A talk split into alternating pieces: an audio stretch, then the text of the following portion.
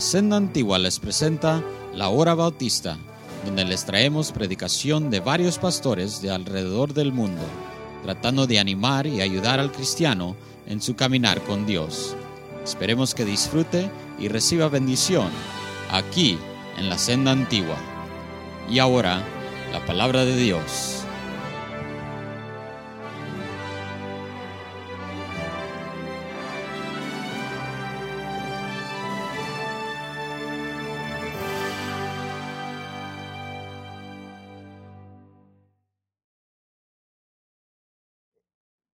¿Cómo, es importante eh, nosotros recordar que uno de los distintivos bautistas es que nosotros creemos en la autoridad, la infalibilidad de las escrituras y que nuestra fe y nuestra conducta ah, es basada a lo que dice la palabra de Dios. Hay demasiado ah, este, ah, cristiano y, esa es una de las cosas de por qué no mucho me gusta el Internet. Ah, el cristiano hoy le está haciendo más caso al Internet que haciéndole caso a la palabra de Dios. Y, este, tenemos que tener cuidado de que no estamos siguiendo ni movimientos, ni personalidades, ni qué dijo aquel, y cómo la ve aquella, y qué, cómo se hace en esa iglesia, y aquella iglesia le hace de otra manera. Tenemos que venir a la palabra de Dios. Nunca vamos a errar cuando nosotros buscamos agradar a Dios. Hermano, la iglesia es del Señor. Es de Él. De manera que no es que eh, este, no es iglesia al agrado de nadie. Es iglesia hermanos, al agrado de Él, porque la iglesia es de Él. Y por eso nos dio su palabra. Y luego igual es, muy importante, eh, y vamos a comenzar a ver en esta noche, eh, comprender eh, el lugar que ah, ocupan los líderes de la iglesia, ¿verdad? El pastor de la iglesia, ah, los diáconos de la iglesia. Ah, Timoteo nos habla hasta las esposas de los diáconos. Y entonces vamos a estar ah, viendo varias de esas cosas. Vamos a ir pasaje por pasaje y ojalá que terminemos antes de que Cristo venga. Me gusta yo quedarme a veces en un lugar y es que, hermanos, la palabra de Dios es, tiene mucho. Primero Timoteo, ¿estamos ahí hermanos? ¿Cómo están hermanos? ¿Están contentos? Se les nota. Pablo apóstol de Jesucristo, por mandato de Dios nuestro Salvador y del Señor Jesucristo nuestra esperanza.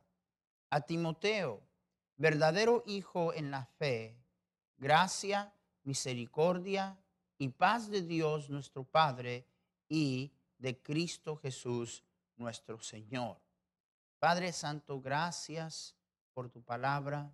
Ahora ayúdanos al estudiarla, al verla. Y Señor, te pido que ah, tú me ayudes a hacer una ayuda a mis hermanos. En nombre de Jesús. Amén. Pueden tomar asiento.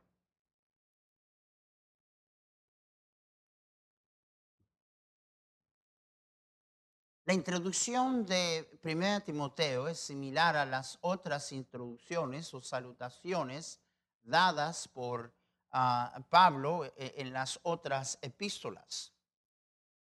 Con la diferencia de que aquí está dirigiendo palabras a, quien él literalmente llama su hijo en la fe. Quiero comenzar con decir lo siguiente.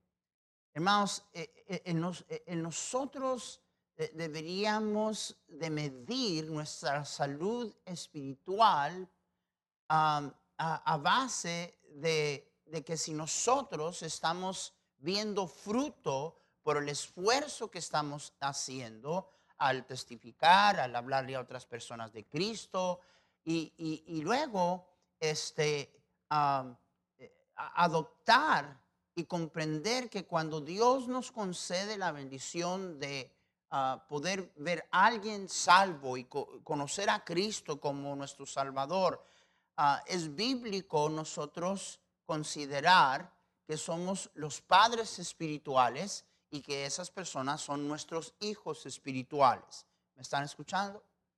Ah, ahora es muy importante eso. Es muy importante porque, hermanos, no nomás es eh, la identificación, yo soy su padre espiritual. Ah, no, es más que eso. ¿Qué hace un padre? ¿Cuál es el cuidado del padre a un hijo?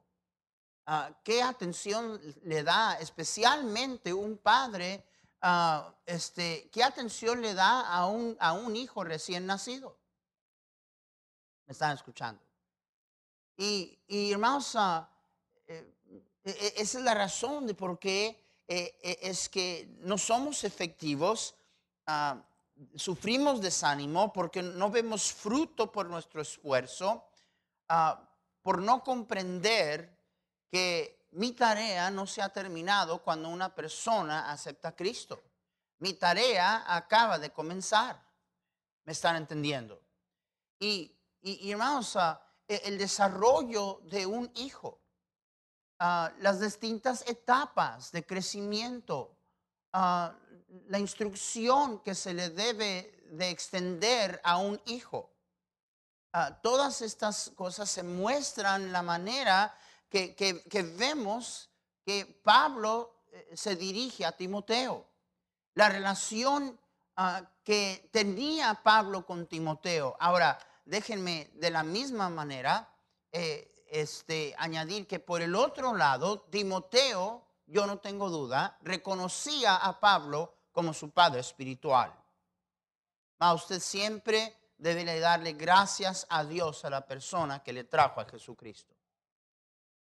No puedo yo pensar si su cristianismo vale, si no hay, si en su vida no hay nada mejor que ha pasado en su vida que Jesús.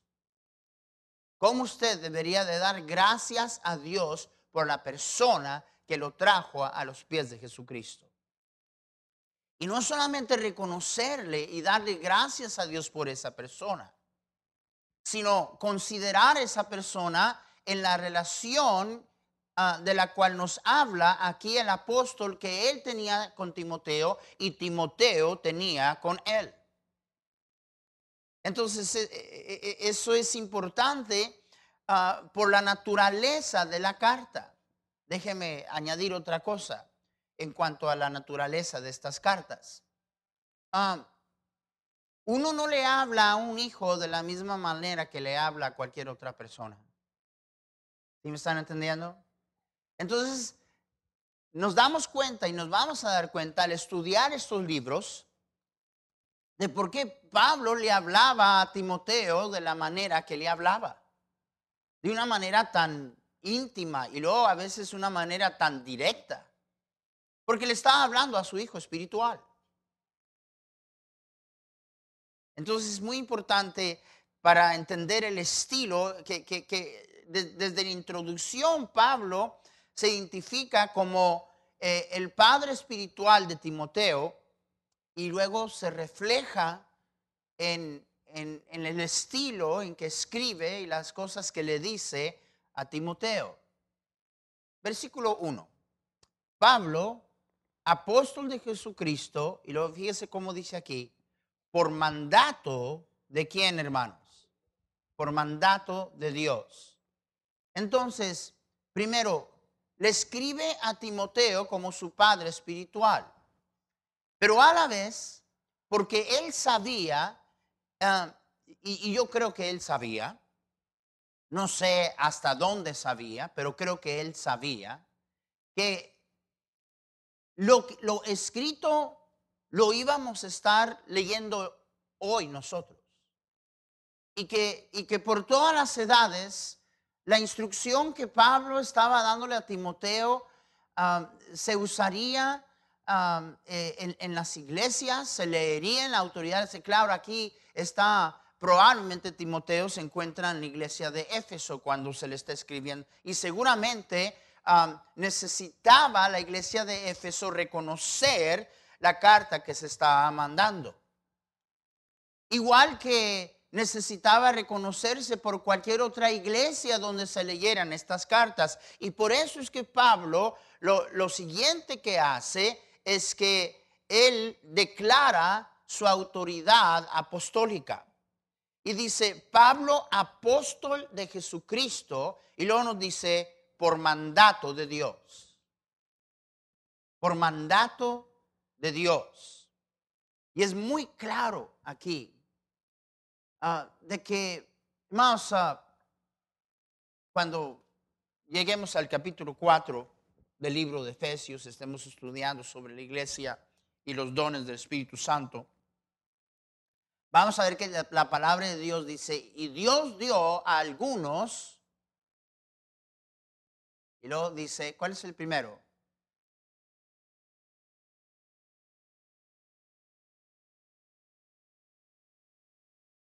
Apóstoles. Y entonces, hermanos, nos damos cuenta de, que en la iglesia no es que a ver, ¿qué, te gustaría hacer a ti? ¿Te gustaría ser diácono? ¿Te caería bien ser asistente o cómo ves? Eh, no, no más, yo, yo firmemente creo que Dios puso el orden en la iglesia. Y el orden no se pone al antojo. E, e, el orden no se pone a base ni de popularidad, al que algunos están, ¿verdad? este, como candidatos, parece que algunas personas que son políticos, pero, pero hermanos, este, si en esta iglesia cada persona que está donde está, Dios no lo puso, estamos en problemas. Y, vamos a ver que desde, desde el don de apóstol, dice, por mandato de Dios. En otro lugar dice, y no de los hombres. No era tal cosa de que alguien se declaraba. Hoy tenemos gente declarándose apóstoles. Hoy en el Internet usted puede pagar 500 dólares y usted ya es apóstol. Órale. Eh, ¿Alguien y, mire, eh, eh, y no, no, no, no sé si quiero decir eso porque algunos de ustedes, hermanitas, se, animan. Usted también puede, hermana, fíjese. La apóstol, hermana fulana de tal. Y bueno, no voy a entrar a todo eso. Hemos hablado de eso en otras ocasiones. Lo que estoy diciendo es esto. El, el apóstol quería que se acertara la autoridad de los escritos y de, de la instrucción, de la doctrina y de las cosas que se estaban diciendo. Y por eso es que se identifica como apóstol de Jesucristo por mandato de Dios. Usted debe estar convencido de que usted está donde Dios le quiere.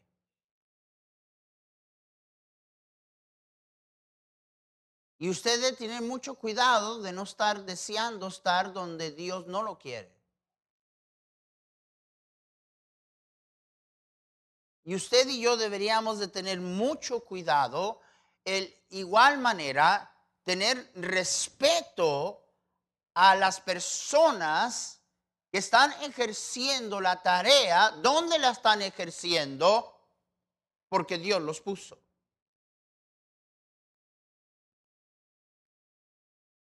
Yo batallo con esto, hermanos, como pastor aquí con nosotros. Digo, eh, no, no, bueno, siempre hay uno que otro que quiere desafiar, ¿verdad?, la posición, la autoridad del pastor, siempre. Pero no, yo no considero eso, yo no, e, ese no es mi caso. Ese no es el caso en esta iglesia. Pero le voy a decir que sí, que sí es el caso. Y es que encuentro una dificultad en, muchos de ustedes simple y sencillamente respetándose los unos a los otros por el lugar donde Dios les puso. Ustedes deben de respetar a Miguel de Anda. Él es el pastor de jóvenes. Dios lo puso.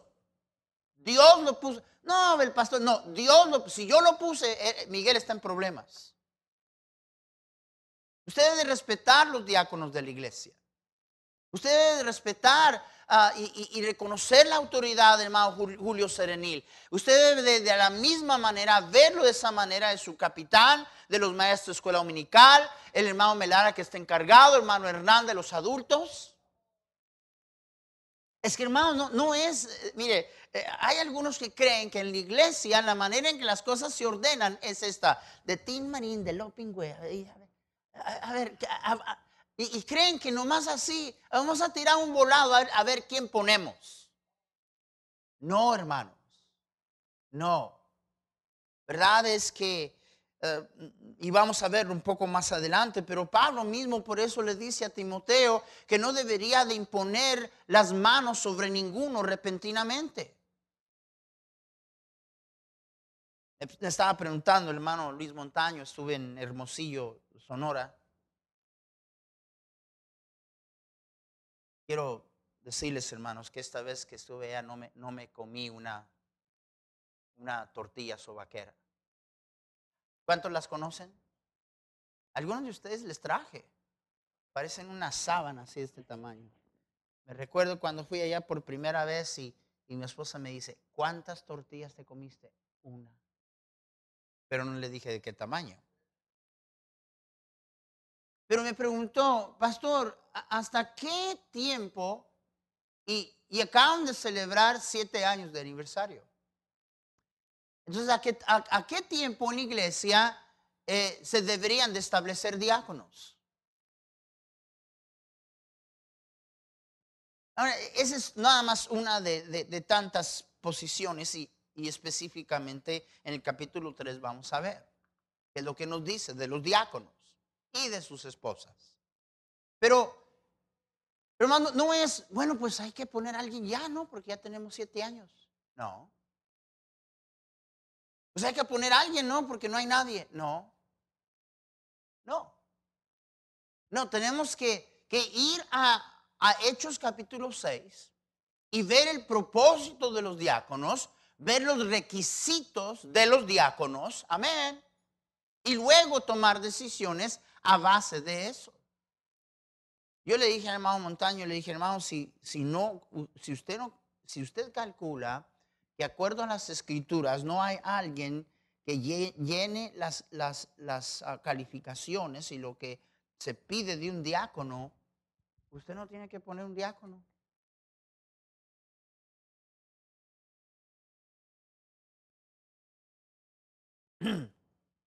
Déjeme decirle otra cosa.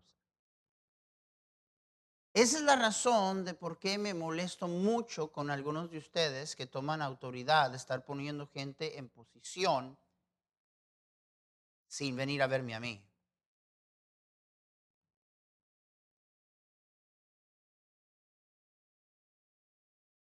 ¿Y sabe? Este, este, es el criterio. El criterio es, ah, la hermana, ay, me ayuda tanto. Ay, el hermano me cae tan bien. Imagínese.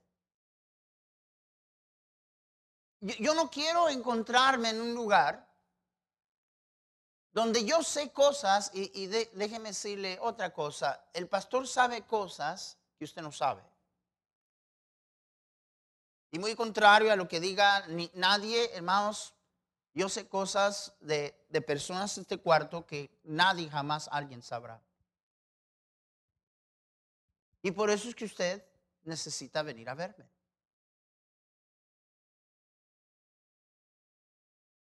Es muy difícil para mí permitir, solo para no disgustar a un hermano o a una hermana, a quien usted ya le dijo, oye hermano, eh, mire, necesito que me ayude con esto, necesito que usted haga esto, necesito, y usted no sabe lo que yo sé de él o de ella. Y si hay un problema espiritual allí, yo sé que esa persona, eh, más cuando alguien está, eh, cuando alguien tiene un problema espiritual, es tiempo de sentarse, de escuchar, de crecer, ah, de, de lanzarse hacia la victoria de cualquier prejuicio que esté sucediendo. No es un tiempo de que ocupe una posición. ¿Por qué? Porque hermanos, eh, buscamos que Dios esté aprobado con todo. Que Dios esté agradado con todo. Y a lo largo, si, si alguien se pone en un lugar y, esa persona tiene serios problemas, ¿va a ser una bendición o a lo largo va a ser un problema? ¿Alguien me está escuchando? ¿Sí me están entendiendo? Ahora, déjenme, habiendo dicho eso, déjenme decir que yo no necesito que usted me ayude.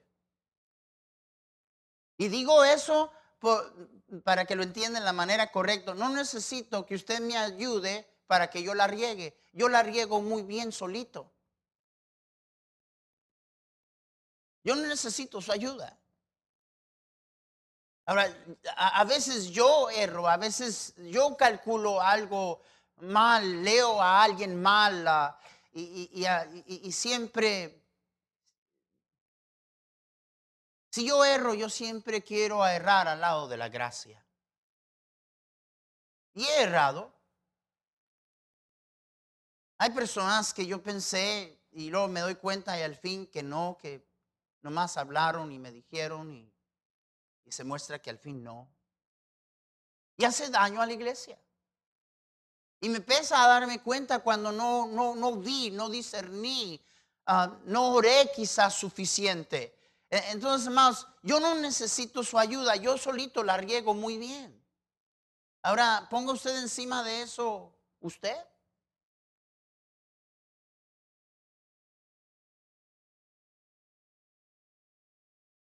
Gracias a Dios que Dios puso orden en su iglesia. Amén. Y que no es de, de, a ver, ¿cómo vamos a hacer esto? No, de una manera muy precisa y vamos a darnos cuenta, el Señor nos dice, eh, mire, Dios, a cada persona que está sentado aquí, que es parte de esta iglesia, Dios le ha llamado a alguien, a algo. Y si usted no sabe a qué en esta iglesia Dios le ha llamado a usted, entonces usted está está disfuncional. Y todas las partes del cuerpo de Jesucristo que son disfuncionales no están ayudando al cuerpo de Jesucristo, están deteniendo al, cuerpo de Jesucristo.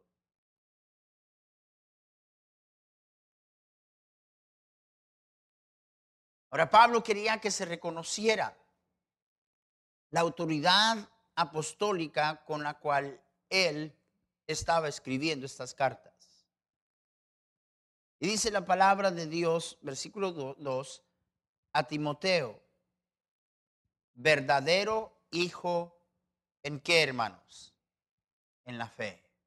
A Timoteo, verdadero hijo en la fe. Regreso aquí a lo que dijimos anteriormente. No es solo de que Pablo miraba a Timoteo como su hijo espiritual. Timoteo veía a Pablo como su padre espiritual.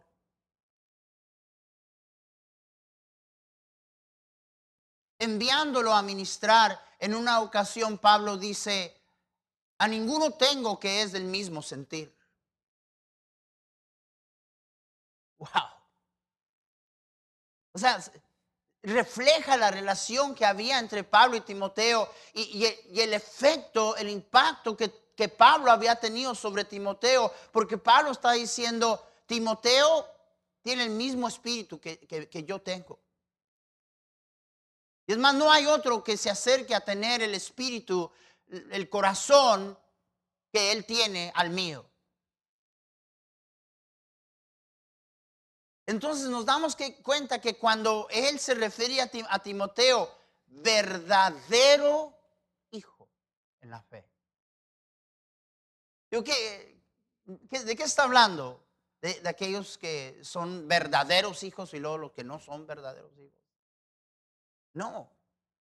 Está refiriéndose al hecho de que, de que el ministerio de Pablo a Timoteo estaba recibiendo una respuesta que debe de haber entre un hijo y un padre. ¿Me están entendiendo?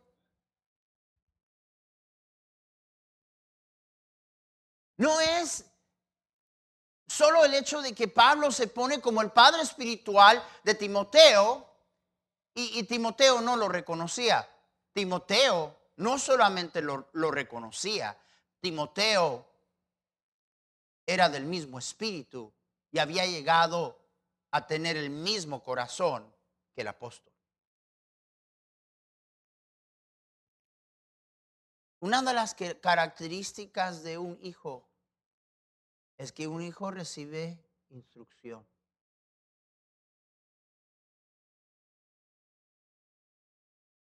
Ahora, Timoteo era incrédulo.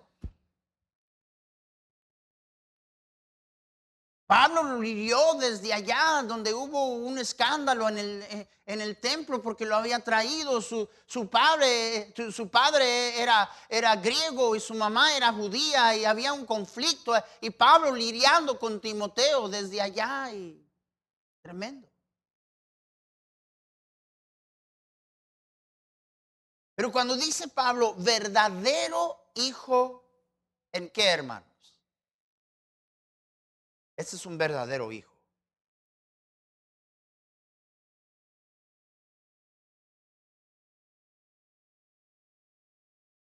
Hay mucho material, hay mucha instrucción, hay muchas cosas que Pablo le dice a Timoteo. Pablo no hubiera gastado sus palabras en alguien que no atendía.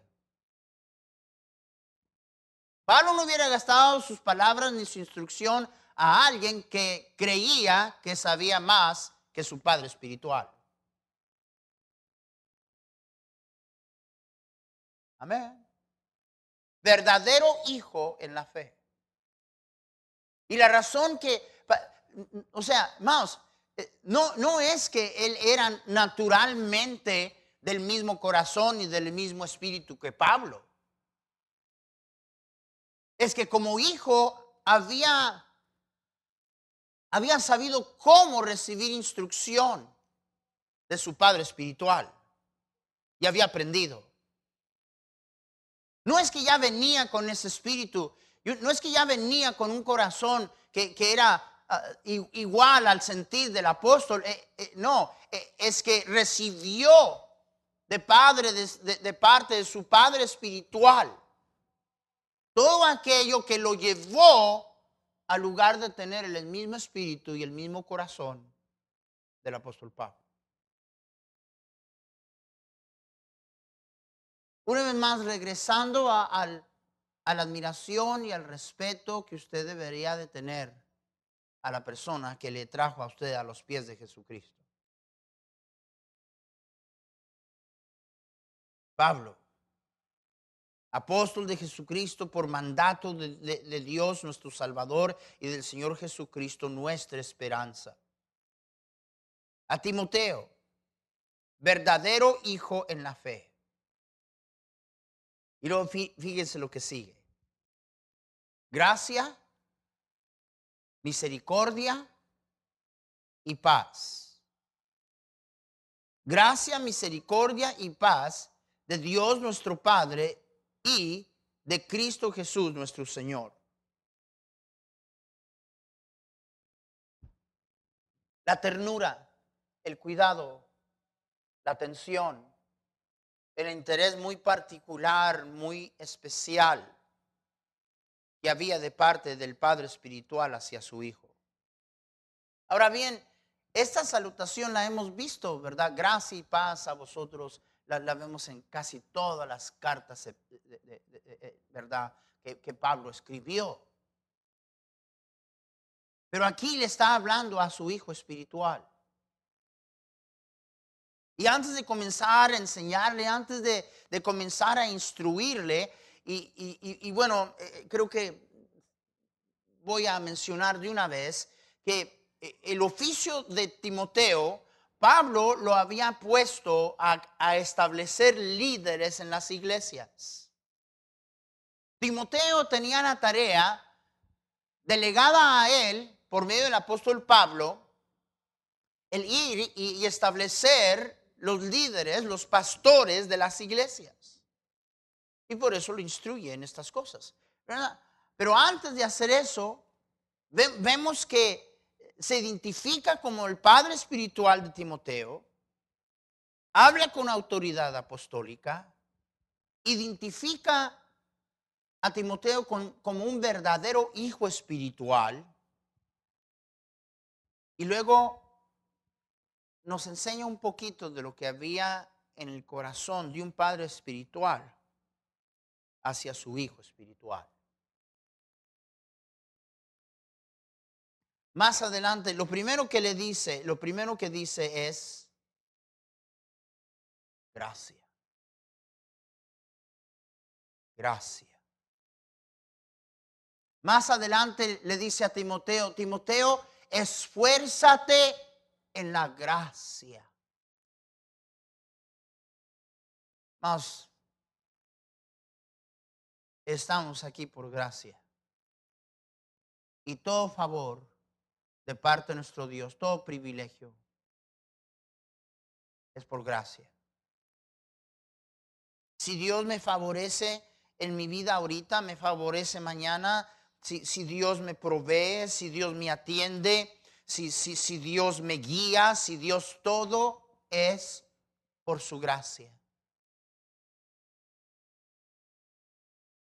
Y Pablo dice a Timoteo, Timoteo, deseo que la gracia de Dios y de nuestro eh, Dios nuestro Padre y de Cristo nuestro Señor esté sobre ti. De una manera muy personal. Me encanta. Y quizá me encanta porque repetidas veces, hermanos, yo, entiendo esto. Lo entiendo, entiendo el corazón que, uno debe de tener cuando uno gana a alguien a Cristo y, está lidiando con ese hijo espiritual, buscando su madurez, buscando su desarrollo, buscando su crecimiento y las oraciones que se elevan a favor de esa persona. Estaba orando por Carlos. Me prometió venir el día domingo, no vino. Capaz que mañana voy a su trabajo y lo molesto. Yo le dije, le dije a Carlos, aceptó a Cristo la semana pasada, le, le dije, Carlos, tú tienes un problema. Le dije, tienes como 10 minutos de haber nacido espiritualmente.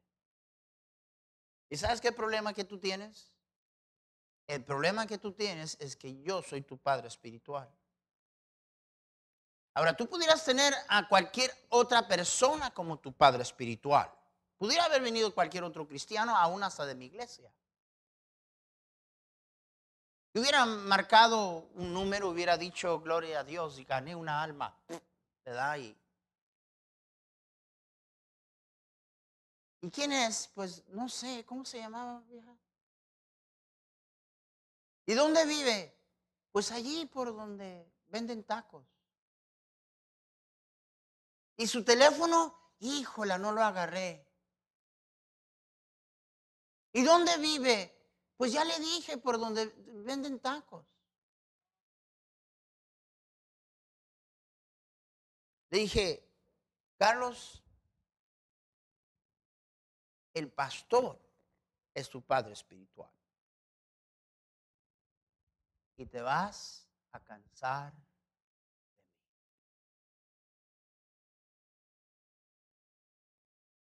he escrito varios textos, le he llamado varias veces, le, mando mensajes diciéndole que estoy orando por él. Y, hermanos, es que ese es el cuidado de un padre espiritual. ¿Me están escuchando? Y en las oraciones, ¿verdad? Y, y es muy obvio que que cuando Pablo eh, eh, deseaba esto a las distintas iglesias y aquí de una manera muy personal a su discípulo favorito, eh, estaba hablándonos del contenido de su intercesión y, sus oraciones por Timoteo. Y, y, está diciendo, Timoteo, deseo sobre ti la gracia de Dios. La gracia de Dios.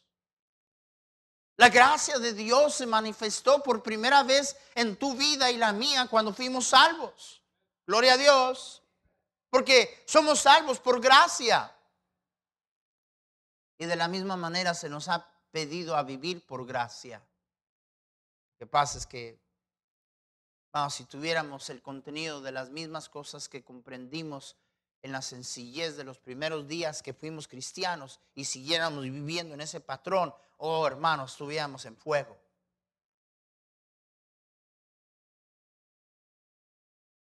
Y luego dice misericordia.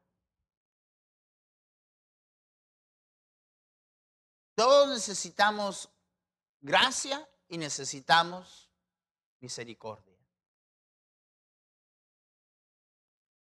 Pablo deseaba misericordia. ¿Usted ha pedido en sus oraciones en alguna ocasión la misericordia de Dios sobre alguien?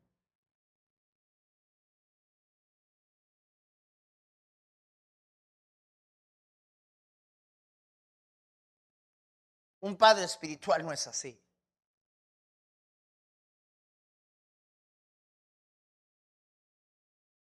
Gracias a Dios que nuestro Dios es misericordioso.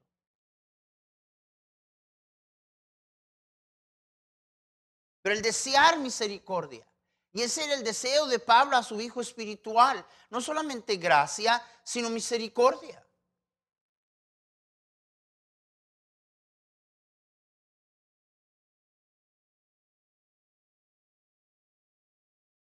Usted y yo nos engañamos en pensar que porque pasa el tiempo y nadie descubrió nuestro pecado, que nos salimos con la nuestra. Nadie se sale con la suya. Nadie. No hay pecado oculto con el cual Dios no va a tratar.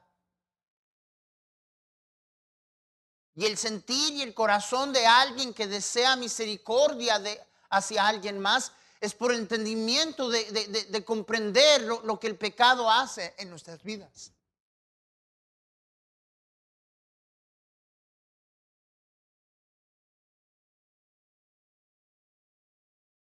¿Cuántas veces advertimos y, enseñamos y, tratamos de, ayudar eh, a, comprender. Hay consecuencias, hermana. Hermano, hay consecuencias. No haga eso. No sea de esa actitud. Le va a ir mal. El pecado paga mal. Y en ese entendimiento hermanos, y, por esa razón es que se dicen esas cosas, porque se, se busca la misericordia en la vida de la gente. Porque no hay una cosa que usted y yo hagamos que no va a tener sus consecuencias. El lugar suyo y el mío debería de ser el deseo de la misericordia de Dios sobre mis hermanos.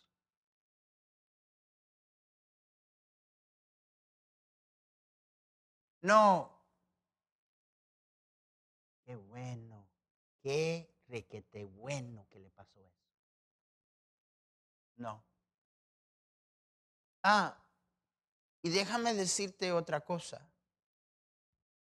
Que Jesús dijo, bienaventurados los misericordiosos, porque ellos alcanzarán misericordia.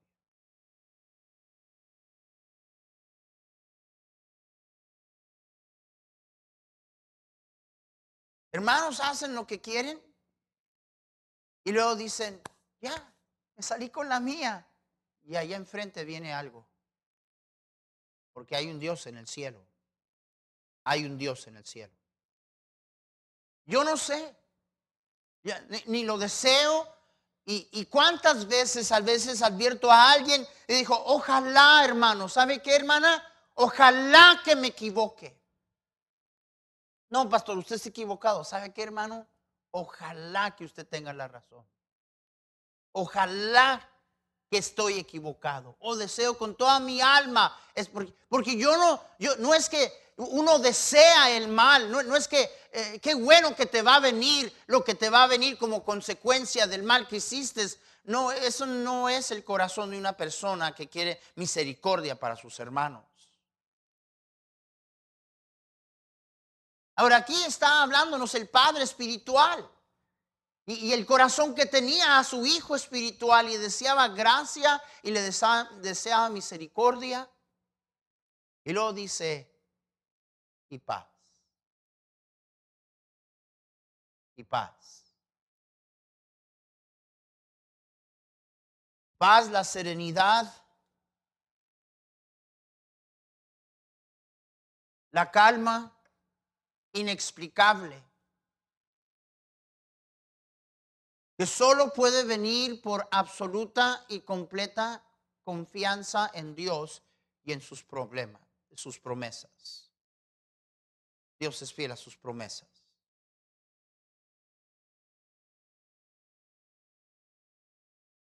Usted y yo creemos que tenemos fe. Pero en medio de la tempestad es cuando nosotros nos damos cuenta si verdaderamente tenemos fe.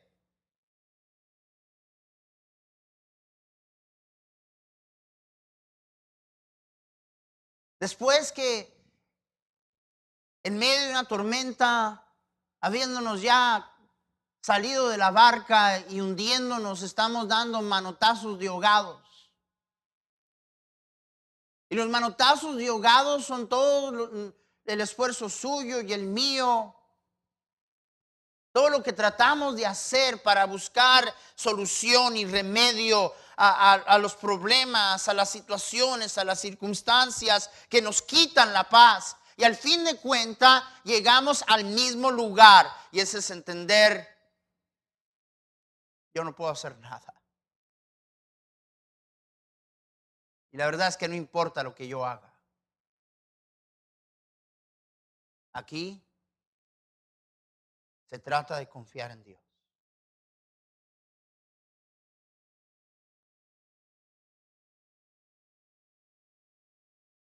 ya le traté de esta manera y de aquella y, he llegado a comprender que estoy ah, angustiado, e, estoy angustiada, e, estoy desanimado, estoy desanimada porque estoy tratando de ocupar el lugar de Dios, estoy tratando de remediar lo que solo Él puede remediar. Lo que pasa es que me falta confianza en Él.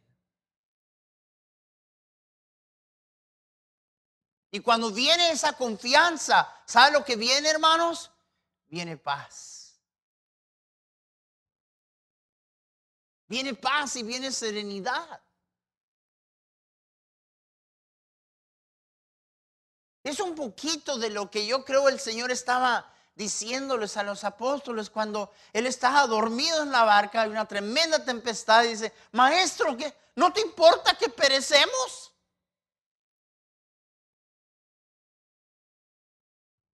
El Señor con esa calma dice, hay hombres de poca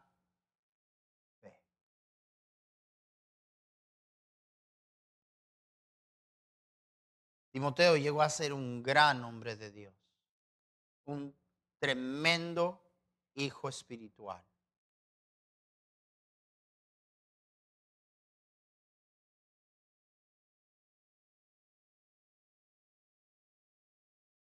Pero llegó a hacer eso porque había un padre espiritual. Que tal y como él dijo, Timoteo, verdadero hijo en la fe, Pablo era un verdadero padre espiritual, en todo el sentido de la palabra. Le animo, si usted, ah, ah, este corazón y este sentir deberíamos de tener para todos. Amén. Hermano, que la gracia, la misericordia y la paz de Dios, hermano, esté con usted y con su familia. Amén. No, ojalá que se lo lleve el tren. No. Pero estamos hablando de la relación entre un padre espiritual y su hijo espiritual. Y ahora nos damos cuenta de por qué es que Timoteo resultó siendo el discípulo que él fue. Timoteo no se autoprodujo. Muchos invirtió en Timoteo. Y está escrito en las primeras, eh, los primeros dos versículos de esta epístola al darnos cuenta de la relación que había entre padre y hijo espiritual. Y el corazón de Pablo hacia su hijo en la fe. Es un verdadero hijo, Timoteo. Timoteo, deseo para ti la gracia de Dios, misericordia y la paz de Dios sobre tu vida. Eso es tremendo, eso es tremendo. ¿Qué le quita a usted la paz? ¿Qué le quita a usted la paz?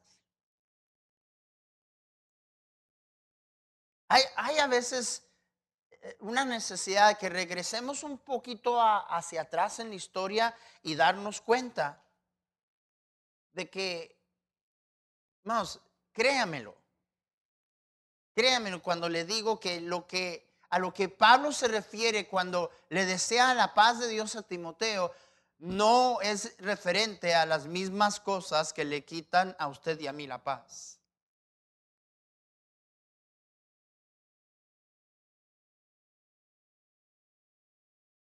No había carros. No había celulares. No había agua pura para tomar. Aparte de toda la persecución que Timoteo temprano llegó a experimentar en cuanto a su fe. A usted le quita la paz que se arruinó la lavadora. O que no tienes, Víctor, cualquiera de las feas.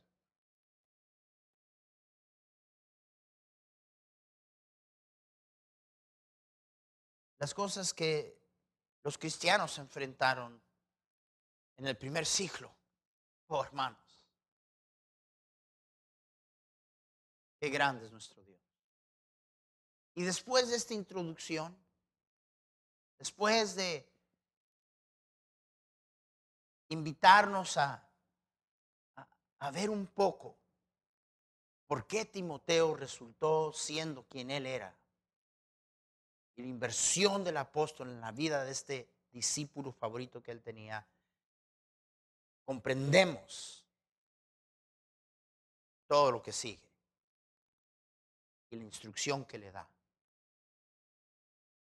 ¿Y qué es lo que le dice? Pues venga el próximo jueves, sí. Como vamos a comenzar a ver. Padre Santo, gracias que hubo un Pablo que insistió conmigo. Gracias que alguien tomó tiempo. Gracias que alguien a pesar de de mi rechazo, insistió conmigo. Gracias por ese alguien y tantas otras personas que estuvieron detrás de mí. Gracias Señor por mando. Está en la gloria. Que fue un tremendo ánimo en mi crecimiento espiritual. Gracias por los Timoteos.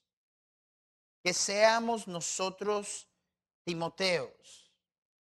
Que sepamos cómo responder, cómo aprender, cómo tener la humildad de un Timoteo hacia su padre espiritual y que sepamos cómo ser Pablos.